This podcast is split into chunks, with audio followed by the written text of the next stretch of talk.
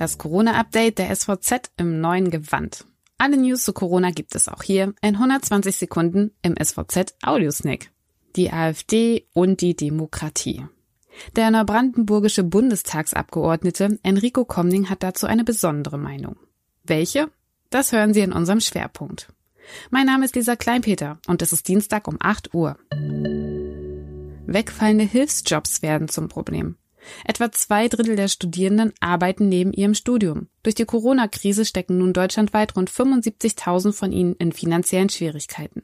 Das Bündnis Soforthilfe für Studierende fordert daher für alle hilfsbedürftigen Studierenden eine umgehende Hilfe von 3000 Euro. Auch der AStA der Universität Rostock unterstützt diese Forderung und spricht sich für kreditlose Unterstützung von politischer Seite aus.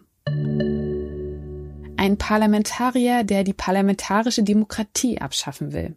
Das ist Enrico Komning aus Neubrandenburg. Der Rechtsanwalt sitzt für die AfD im Bundestag und gehört zu den vier parlamentarischen Geschäftsführern. Eine Tonaufnahme belastet ihn nun schwer.